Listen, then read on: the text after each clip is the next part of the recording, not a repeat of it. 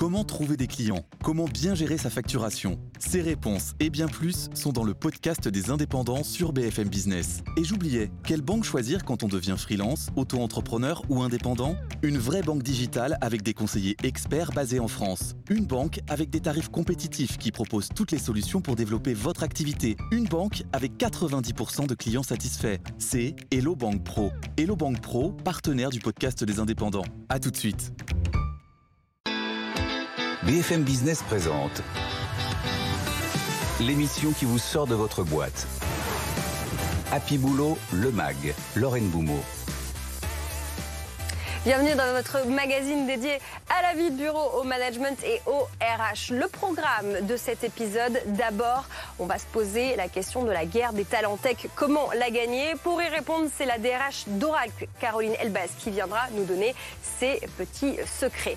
Deuxième sujet, quasiment philosophique, y a-t-il un syndrome du patron de gauche? C'est le postulat d'un auteur, Arthur Bromoro, qui est avec nous, qui sera avec nous et qui répondra au questionnement euh, juridique de Xavier Dulin, avocat en droit du travail. Est-ce que la fonction employeur est forcément une fonction associée au libéralisme et à la droite?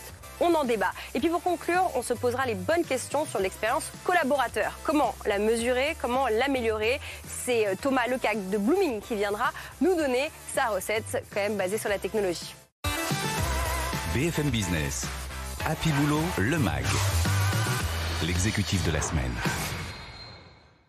Vous le savez, on en parle souvent sur notre antenne, les métiers du numérique sont un formidable gisement de croissance.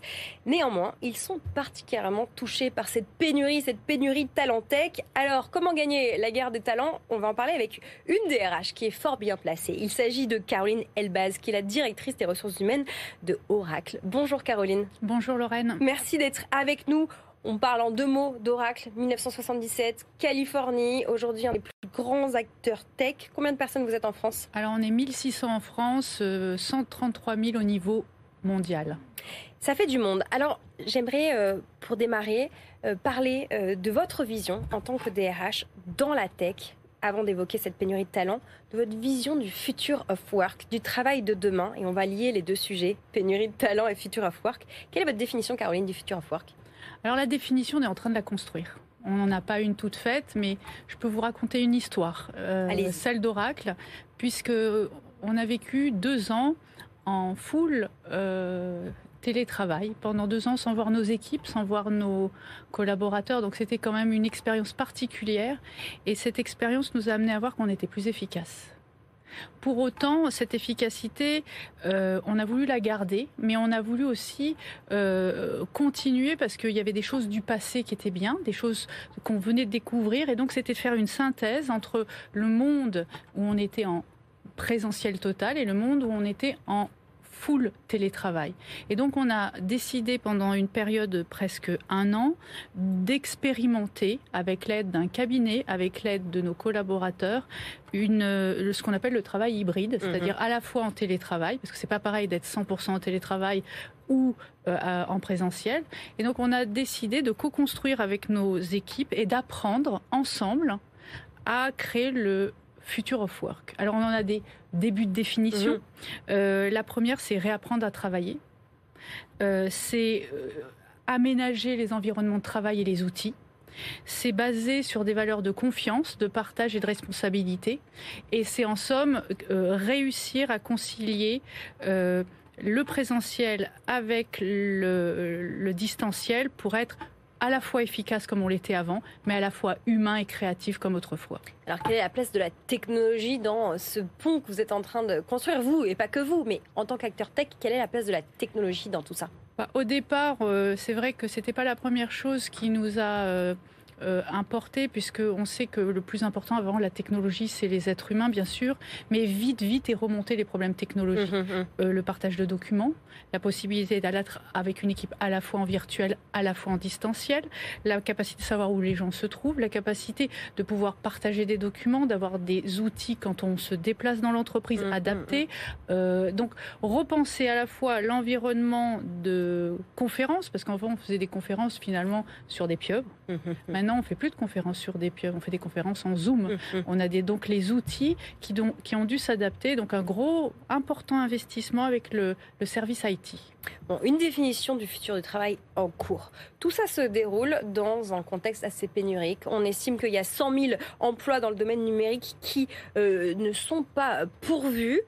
Comment est-ce que chez Oracle, on prédit actuellement les métiers de demain et comment on anticipe les compétences dans ces 100 000 personnes euh, manquantes? Je vais vous surprendre, mais on ne souffre pas chez Oracle de la pénurie des talents. Nous, on est plutôt sur une guerre de l'engagement parce que finalement, on a effectivement des, des talents qui vont être rares. Euh, j'entends les ingénieurs, mhm. euh, les prix donc les aspects techniques où il y a une expertise particulier. Et donc là-dessus, on va se battre sur des talents et sur le recrutement. Mais la problématique finalement du secteur de l'IT, c'est essentiellement de garder les gens avec nous, engagés, motivés parce qu'on est sur un métier de haute valeur ajoutée, de création de d'équipe, et donc le, le, la partie finalement euh, engagement est bien plus importante que uniquement la partie technique ou compétence. Et aujourd'hui, c'est ça l'enjeu du DRH, c'est garder nos talents motivés, nos talents avec nous et dans tirer le meilleur d'eux-mêmes. Plus que la guerre des talents, c'est la guerre de l'engagement. La guerre de l'engagement. Alors vous dites ça, en plus vous n'avez pas toujours été derrière dans la tech, avant vous étiez plutôt dans les services et dans l'industrie. Est-ce que vous vous inspirez de ce que vous avez vécu ailleurs justement pour stimuler cet engagement dans vos recrutements et dans euh, le management de vos équipes RH euh, Pas du tout. Euh, j'ai essayé au début, ça n'a pas du tout marché parce que dans l'IT, on n'est pas du tout sur un secteur euh, euh, identique à ce que j'ai pu connaître, l'industrie, le service. On est sur un, secteur qui va très vite, extrêmement vite. Une formation est obsolète au bout de, au bout de, de deux, trois mois.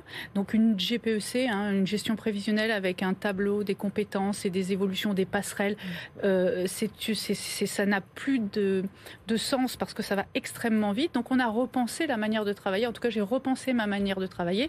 Et je dirais même qu'avec l'arrivée du Covid, avec le télétravail, le rôle du DRH est profondément changé.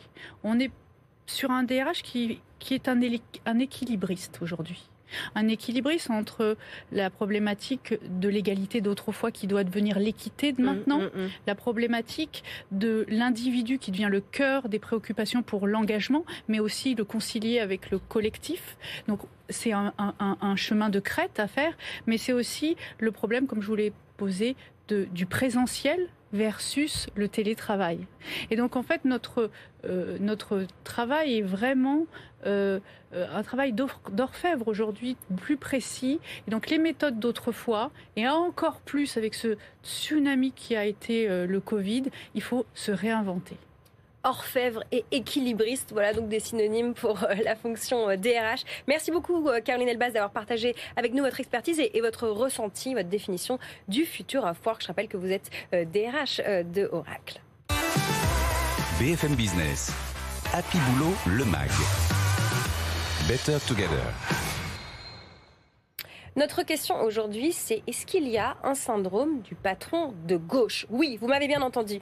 On va se demander est-ce que la fonction employeur est forcément apparentée à des valeurs libérales ou, pour dire comme sur les débats, euh, sur les médias un peu plus euh, généralistes, des valeurs de droite? Alors on va en débattre avec deux personnes. La première, c'est un auteur. Il s'agit d'Arthur Bromoro. Bonjour Arthur. Bonjour. Vous avez euh, publié un livre, Le syndrome du patron de gauche, manuel d'anti-management aux éditions Hors d'atteinte, une enquête menée sur le terrain, beaucoup de ressentis, mais aussi beaucoup euh, d'analyses, et ça fait du bien.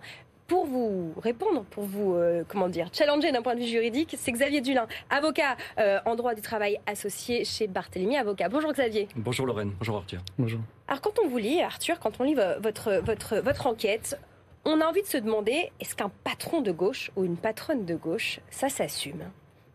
Eh ben, c'est une, une bonne question parce que c'est le premier point, euh, le premier symptôme de, du patron de gauche, c'est le patron qui ne, qui ne s'assume pas. Euh, et justement, l'expression patron de gauche euh, montre un peu cette, euh, cette difficulté à, à, à l'assumer. On n'est pas trop en même temps de gauche. Dans les valeurs de gauche, en général, on n'est pas trop habitué à avoir ce vocabulaire-là, ce thème-là. Et donc, dans cette enquête donc que j'ai réalisée à, à, partir de pas mal d'entretiens, presque 60, et à partir de mon expérience personnelle aussi, j'ai essayé de regrouper un peu les comportements de patron ou pratiques managériales qui revenaient le plus. Et la première, c'est celle-là. Ne pas s'assumer. Xavier, d'où ça vient le fait que tout ce qui relève du champ lexical, du management, du patron de la patronne, du salarié de la salariée est considéré comme un peu libéral? C'est vrai qu'il y a toujours eu cette opposition droite-gauche. Donc il y a beaucoup de choses que dans le livre d'Arthur, si je peux me permettre de, dire comme ça rapidement, euh, que je retrouve effectivement dans l'enseignement du droit social en particulier. Pourquoi? Parce qu'on considère effectivement que c'est un, une bizarrerie juridique, si vous voulez, qui est subordination. Le droit du travail, c'est le droit du travail salarié. C'est pas le droit de tous les travailleurs. C'est le droit du travail salarié. Donc ça, suppose qu'il y a, subordination du fait du contrat de travail. Et ça choque dans un État démocratique, avec les droits des citoyens, l'idée qu'on puisse être subordonné à quelqu'un. Alors on est dans un cadre très précis, et le droit est justement là ce que euh, mhm. conteste en partie Arthur. Le droit est là en partie pour euh, contrebalancer cette subordination. Et du coup, dans l'imaginaire collectif et la construction politique qui s'est faite autour du droit du travail, effectivement, quand vous êtes salarié et syndicaliste, vous êtes plutôt de gauche puisque vous allez défendre les plus faibles. Et si vous êtes du côté des employeurs et du capital, par la force des choses, vous allez être plutôt de droite. Voilà un peu dit rapidement mhm. pourquoi on a cette opposition entre la droite et la gauche dès qu'on parle de droit du travail. Ce qui est une réalité, D'ailleurs, il suffit de lire le livre d'Arthur pour le comprendre. C'est une réalité. Il faut voir qu'il y a beaucoup de euh, souffrance à cause de cela, euh, en raison de cela, je ne sais pas comment le dire, mais il y a euh, aussi d'autres symptômes, on pourra en parler à mon sens, qui échappent à cette grille de lecture. Mais vous prétendez hmm. pas, d'ailleurs, à aucun moment vous prétendez avoir une vue complète de toutes les difficultés qui peuvent se poser en droit du travail. Il faut être très honnête. C'est-à-dire, vous le dites pas. Vous dénoncez une difficulté. Mais voilà un peu, pour répondre à votre question, Lorraine, l'origine de cette opposition gauche-droite. Oui, Allez-y Arthur. Euh, oui, et ce qui me semble intéressant, c'est de voir justement les, les conséquences de euh, cette difficulté à s'assumer comme patron de gauche. C'est pas un simple tabou, une timidité, mais ça a des conséquences euh, très concrètes.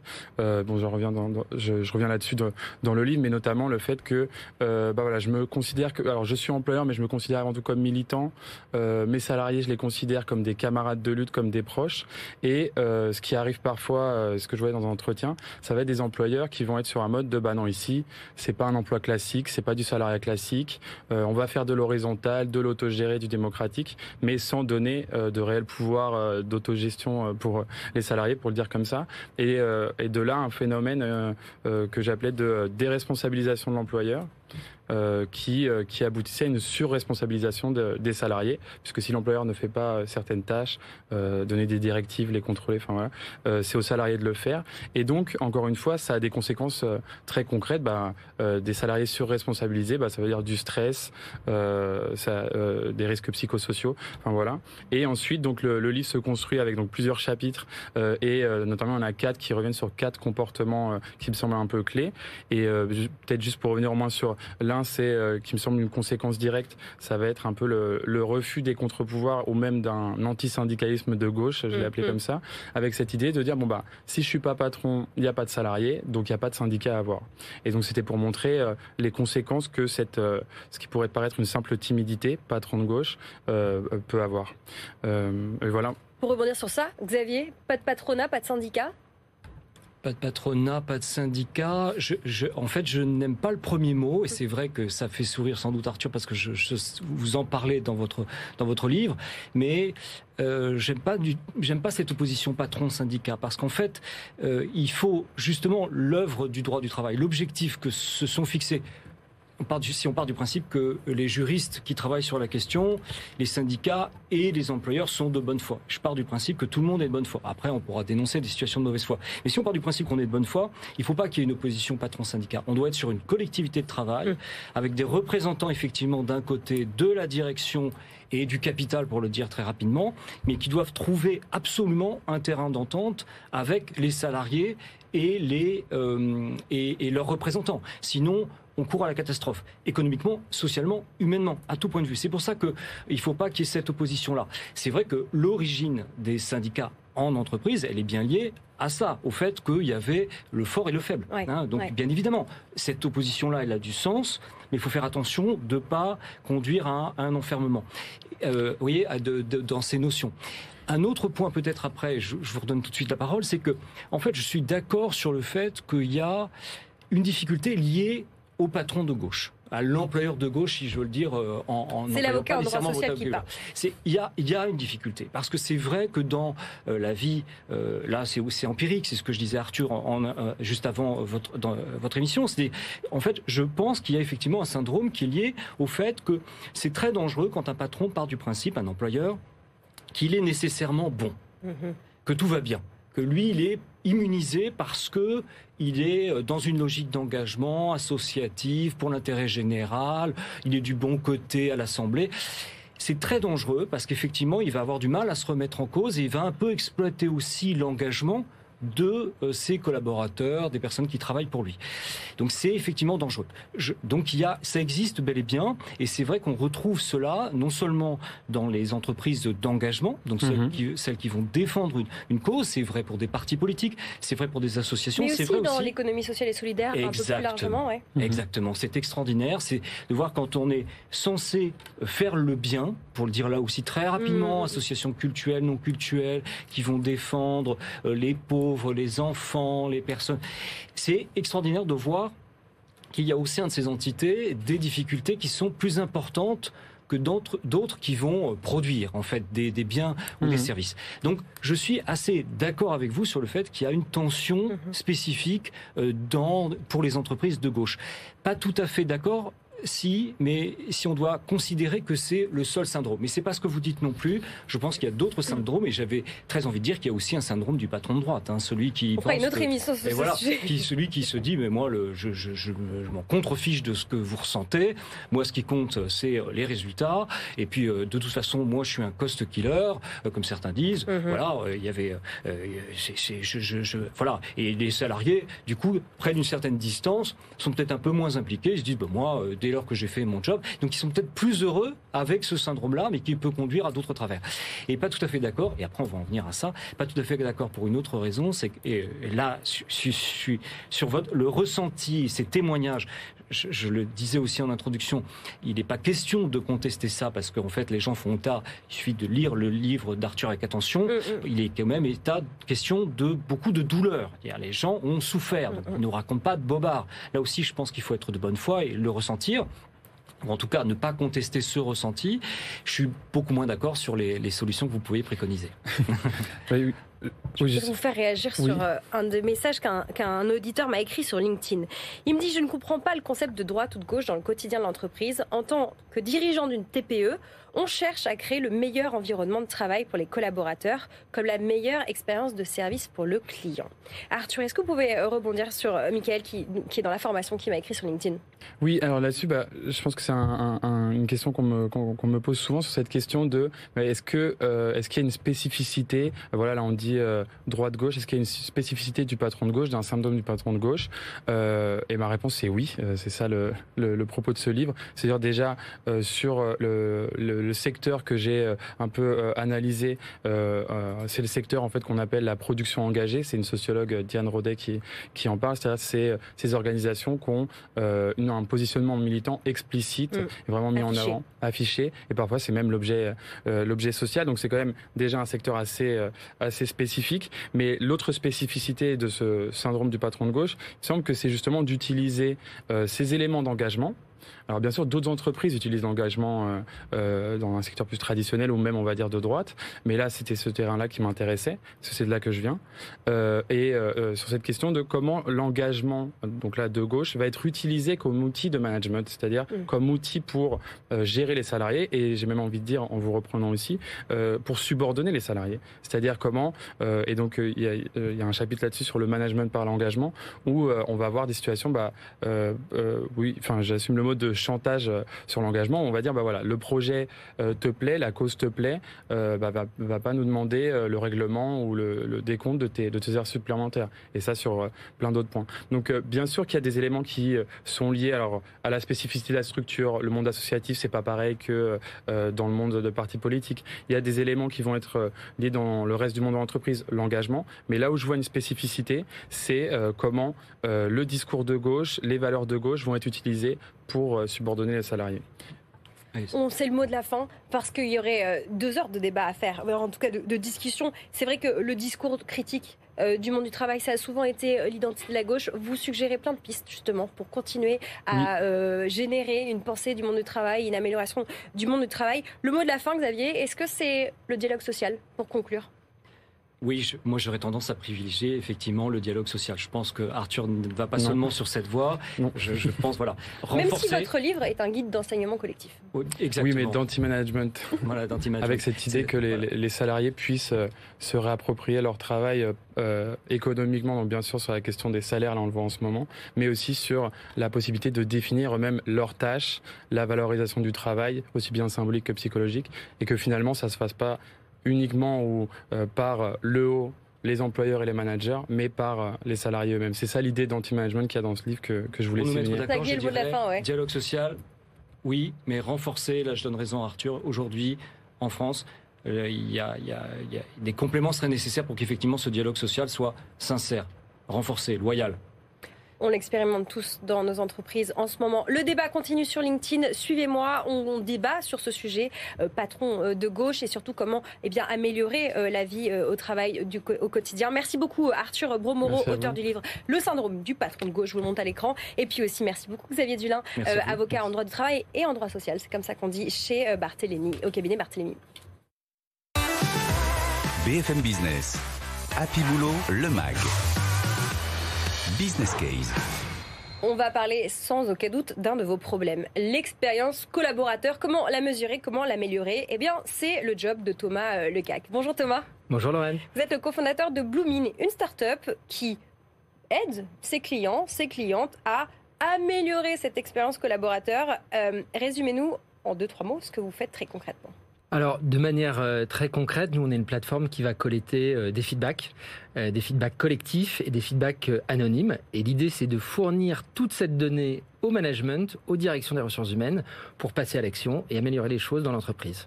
Alors, on dit souvent que le feedback, c'est la monnaie de l'engagement. Si les gens s'engagent, si les salariés s'engagent, bah, ils veulent du feedback en retour. Est-ce que vous résolvez le problème dans les deux sens? Pour le salarié, mais aussi pour l'employeur? Alors, pas sûr de comprendre exactement votre question.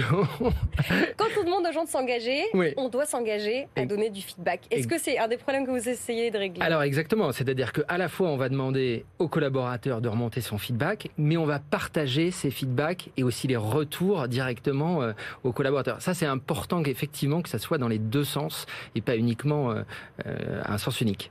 Tout l'intérêt technologique d'une plateforme. Alors on va pas zoomer sur la technicité de votre plateforme, mais je voudrais vous soumettre le témoignage d'un DRH avec avec qui euh, j'ai échangé il y a quelques temps, qui me disait sa frustration de trouver en fait beaucoup plus de données, beaucoup plus de data, euh, de contenu relatif aux compétences et aux appétences de ses, euh, de ses collaborateurs sur LinkedIn par exemple et des infos qu'ils ne trouvent pas euh, sur ses propres outils, SIRH par exemple. Comment quand on est RH, quand on est sur ces fonctions où on, doit collecter cette expérience collaborateur, comment on fait pour se réapproprier les datas alors, bah, effectivement, il faut être en capacité de les collecter euh, en interne, donc il faut travailler, euh, cette, ce, avoir vraiment un, plan. Euh, et vous avez plusieurs stratégies, hein, c'est-à-dire que vous pouvez mesurer régulièrement le feedback de vos collaborateurs pour améliorer l'engagement. Vous pouvez vous concentrer sur certains événements, quel est l'impact de telle transformation? Vous pouvez vous concentrer sur un parcours, par exemple, quel est le feedback de, de vos candidats? Et effectivement, ensuite, bah, vous allez collecter toute cette donnée et c'est là où nous on intervient parce qu'on a des tableaux de bord euh, et on va restituer de manière simple et intelligible tous ces, cette donnée aux managers, aux DRH et les aider à passer à l'action. Quelles sont les variables que vous utilisez pour mesurer euh, cette expérience collaborateur Alors, bah, c'est tout type de variables en fait. C'est-à-dire qu'on va à la fois avoir des questions ouvertes, et donc là on a des algorithmes qui euh, mesurent ces, commentaires. On va avoir des questions beaucoup plus fermées et, et orientées, et surtout ensuite on va trier toutes ces variables. Donc ça peut être le genre, ça peut être le type de contrat, ça peut être le département dans lequel vous travaillez, ça peut être est-ce que vous êtes en télétravail ou au contraire vous travaillez dans l'entreprise. Et tout ça, c'est évidemment très important parce que ben, ce sont ces variables qui vont vous permettre d'affiner votre jugement. On voit la place de la donnée dans votre, dans votre euh, start-up et, et donc chez vos clients. Est-ce que cette mesure de l'expérience collaborateur, elle repose forcément sur un gros volume de données et donc est-ce qu'elle est réservée aux grands groupes? Alors, pas uniquement. Euh, je, pense que, euh, évidemment, en termes de fiabilité, quand vous avez une toute petite équipe, si vous n'avez pas quasiment l'intégralité de vos collaborateurs qui répondent, on peut se poser des questions sur la fiabilité. néanmoins, ça vous donne quand même de toute façon une, une, une bonne richesse. Et puis, c'est pas toujours simple quand vous avez une petite équipe euh, avec le télétravail mhm. de capter et de, et de collecter euh, ces feedbacks. Maintenant, dès lors que vous commencez à avoir des volumes importants, ben, effectivement, très rapidement, on va, euh, d'un point de vue statistique, euh, être très fiable. On va finir cette émission avec un nouvel anglicisme. Vous êtes, vous développez une expertise dans ce qu'on appelle le strategic workforce planning. Alors, je vais mal le résumer, mais c'est en gros le lien entre la stratégie et les RH. Est-ce que vous pouvez, pour ceux qui nous écoutent, résumer ce que c'est que cette nouvelle euh, dimension de, de, la, tech et des RH Alors, c'est un peu, je ne sais pas bien la résumer. En fait, c'est compliqué comme comme comme euh, comme euh, ouais alors là c'est vraiment une question piège hein, parce que je trouve qu'on met beaucoup de mots euh, compliqués pour pour probablement des choses assez simples à expliquer mais derrière tout ça, en fait, c'est toute cette capacité à récupérer effectivement toutes ces données RH pour ensuite mettre en place toute une stratégie qui est adaptée à votre entreprise. Voilà, si je devais le résumer de manière un peu plus française, on va dire. Voilà, peut-être euh, un des sous-jacents, c'est aussi de réussir à transformer euh, les, les RH. Hein. Un centre de coûts en un centre de profit, en tout cas d'un centre de profitabilité des données. En tout cas, c'est ce que vous faites chez Blue. Merci beaucoup euh, de nous avoir euh, présenté euh, votre, votre, votre entreprise et puis de nous avoir un petit peu éclairé, un peu en franglais à cause de moi, sur voilà, la tech et les RH. Merci beaucoup. Cette émission, comme toutes les autres, est à retrouver en podcast, en replay sur notre plateforme dès maintenant, vidéo et audio à la demande, mais aussi en direct, vous le savez, tous les week-ends sur notre chaîne télé BFM Business. Merci à toute l'équipe et à la semaine prochaine. BFM Business, Happy Boulot, le MAG. L'émission qui vous sort de votre boîte. C'était votre